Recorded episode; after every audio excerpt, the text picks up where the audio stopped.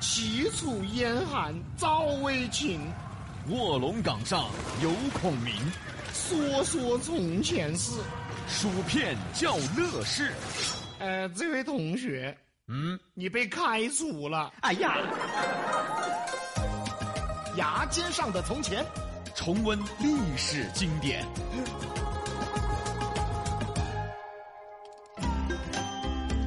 欢迎来到《碧阳秀民俗系列》成都长镇，成都长镇呐、摆了有十多期了，带大家感受了老成都市区各个长镇的来历跟特点。是这些场镇的文化、生活、人文，他们集中起来，就共同形成了成都人的性格和生活所以说，要读懂成都人啊，就必须要读懂成都的民俗和历史。啊。更多的呢是成都的人文，嗯，你把这些能读懂了，你才能真正了解成都。纵观电视和电台呀、能寓教于乐的坚持八年时间，弘扬老成都文化、老成都民俗的节目，可能就只有《碧阳秀》了。怎么咱们没了就绝种了是吧？怎么能叫绝种呢？嗯，这个叫断后。哎，所以我们一直坚持，不能让这样的节目断后了。是我们俩都快成非遗了。不对呀、嗯，现在非遗挺挣钱的呀，我们又没挣钱，不能叫非遗，那叫什么？绝种。嗨，今天要摆到那个老长城哈，现在依然兴旺，成都人现在无人不知，无人不晓哦。那就是现在的三圣乡。哎，三圣乡，嗯安逸嘛，安逸，出名嘛。嗯三圣乡一提到啊，嗯，有诗为证呢也还有市为证啊，啊，成都老太婆，嗯，爱耍农家乐，上午去爬山，下午打五角，赢了不开枪，输了驾驶说，上车又在吵嘛，下车又在约，诗词一首，你走了吧，哎。这是什么诗啊？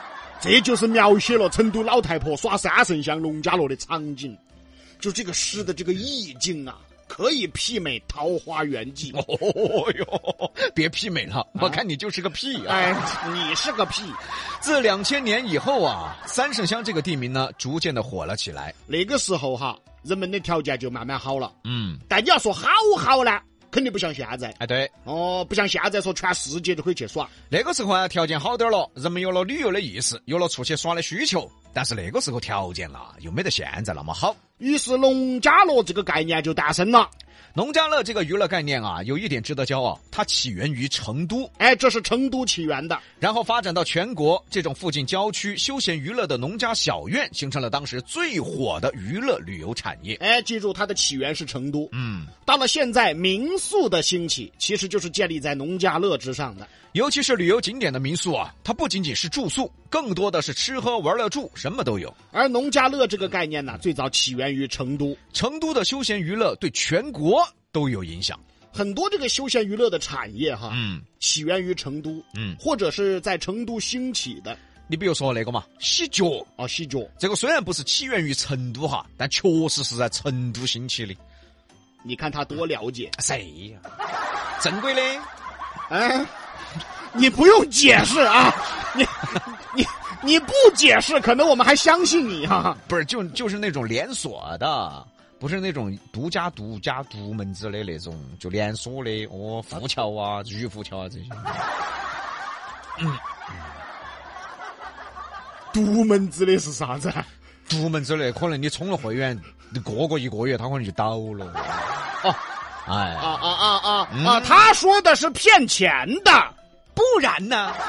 就跟很多的那那啊个理发店呢、哦充了值它就垮了。哦，还有一些健身房充了值，他就没得了。你说的是这个吗？是啊。哦，嗯嗯嗯 记得在九十年代后期啊嗯，九八年、九九年啊，嗯。成都就开始流行洗脚了。哎，到现在成都的足疗啊，嗨，你去看嘛，嚯，嗨嗨，全是丝袜，嗯，不是那个全全是亮点啊，啊合着丝袜就是亮点。不是。 因为直到现在呀，其实一个挺好的休闲养生方式啊，在抖音上它变成了灰色擦边球的东西了。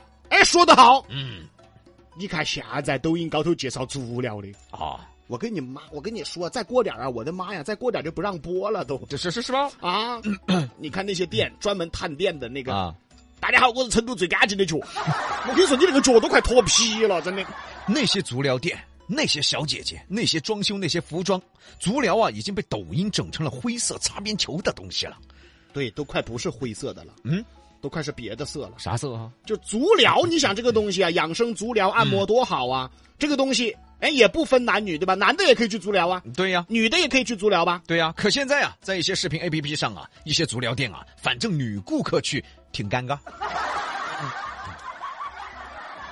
反正你琢磨吧，反正女的去，反正挺尴尬。所以说，那些视频 APP 上的东西啊，有些真的嘿不好说，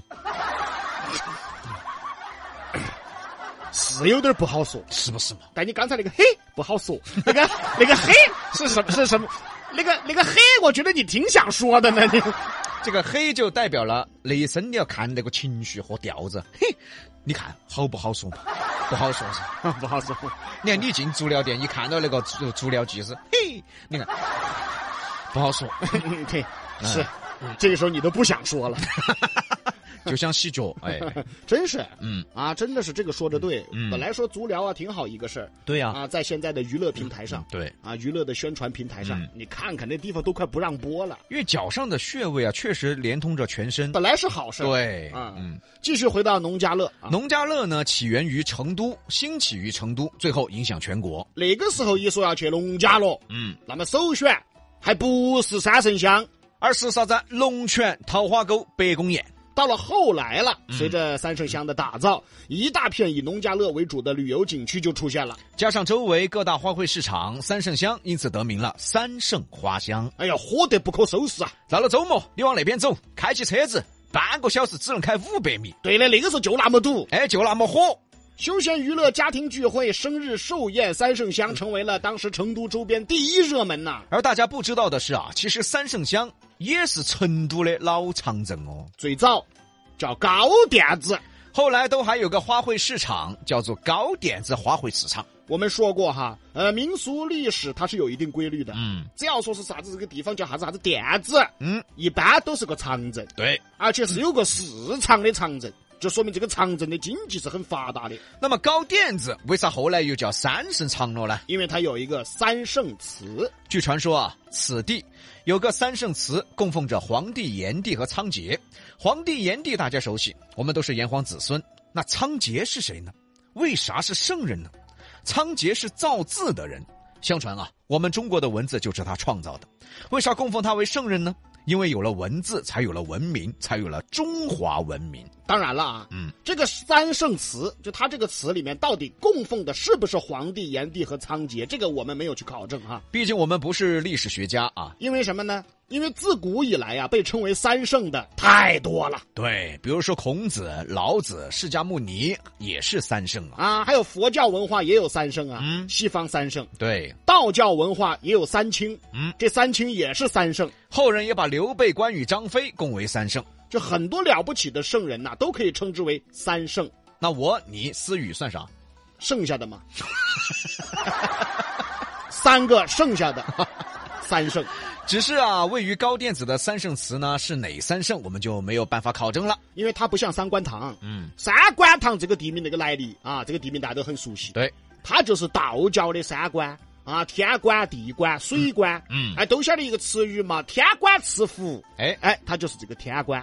而三圣祠呢，关于三圣啊，有太多的人了，这个我们就先不管它。有了这个三圣祠，那么之前也说过啊，只要说有一个庙子有场啊，这个这个场镇里有庙子的，啊嗯，那一般就很闹热的。香火旺盛，人流量就很大。高店子也有一个店子，就说明有个市场。嗯那么有庙子有市场，这个场镇呢，由此可见它是很兴旺的喽。最早呢叫高店子，后来叫三圣场，再后来才成为大家口中的三圣乡啊。哎，它是这么来的。高店子场呢，在清朝光绪年间呢就形成场镇了。哎，我们都晓得三圣乡，嗯，哎，很多人说三圣花乡，对，最著名的就是花卉。嗯，它其实不是说后来形成的，最早高店子场的时候啊，花卉市场就已经慢慢形成了。所以说成都人呐、买花都去三圣乡。嗯，其实这个习惯在清朝末期就已经有了。因为划毁了滇嘴，可以想象啊，当时这个场镇是有多美。因为它的这个当地的土壤啊，嗯还有气候啊、水源呐、尤其是这个潮湿的程度啊，嗯适合种植花卉，直到现在，三圣乡也有很多的农民呢，依然在种植花卉。有桃花呀、嗯菊花呀、嗯梅花呀、簪花呀。这个花没得啊哈，哦，这个没得哈。这个是你，哦，你去了就有战花了。哎，也就是因为三圣场啊，最早就有花卉，到了后来开始打造三圣乡的时候，花卉市场呢也随着建立起来。因为当时啊，我记得有好多大型花卉市场，嗯，也有很多当地人自发的一些花卉市场。哎，对，可以说三圣乡啊是整整个四川最大的、最集中的花卉市场。现在呢，随着城市改造和规划，有一些花卉市场呢都拆了，但是依然还有好几个大型的被保留了下来。直到现在，成都人说：“哎呀，要搬家了，嗯啊，屋头要买点花了，啊，种点花了，买点绿植了。”嗯，第一想到的一定是三圣乡。所以说，高店子场呢，除了赶场以外，还有一个风俗，那就是赶花卉。当地的老人呐、可能都有印象，嗯，以前就一直有赶花卉这个习俗。到了后来，随着锦江区的打造，三圣乡反正现在是高不可攀了，房价我跟你说吓死背死。那个时候觉得三圣乡好远哦，嘎，哦真的觉得那个时候好远哦，三圣乡哪在那儿买房子哦？啊，都觉得这儿种花的。嗯，现在在那儿买房子的都是有钱人。是啊，又是三圣乡，嗯，环境又好，对，最关键的它是锦江区。哎，你说这么多爪子嘛？嗯，买不起的东西不提它，那我们买得起啥子？ 你该问啥子？我们买得起。哎，三圣乡也是锦江区打造的旅游景区最成功的名片之一。为啥说它成功呢？要注意啊，它属于五城区哦，属于城市旅游哈。这个了不起啊！哎，在主城区打造了那么大一片鸟语花香的生态旅游产业，嗯，这个不容易，这个真是城市公园哦，对嘞，公园城市哦。这是打造公园城市的一大创举。你想嘛，三圣乡，嗯龙泉都还没到，对还属于五城区、市区头，是都没出城的，嗯，能够打造那么大一片生态旅游区哦，这件事呢，值得骄傲。哎，成都呢，也因为打造三圣乡、打造公园城市，在全国也有着巨大的影响。很多城市啊，都争先的模仿，其实成都啊，有很多地方是值得我们骄傲的，也有很多全国领先的地方。只是可能大家平时啊不会太注意哦，那我明白了，啊，你明白什么了，怪不得锦江区的房子买不起哟。毕哥？啊，才明白呀、啊哦，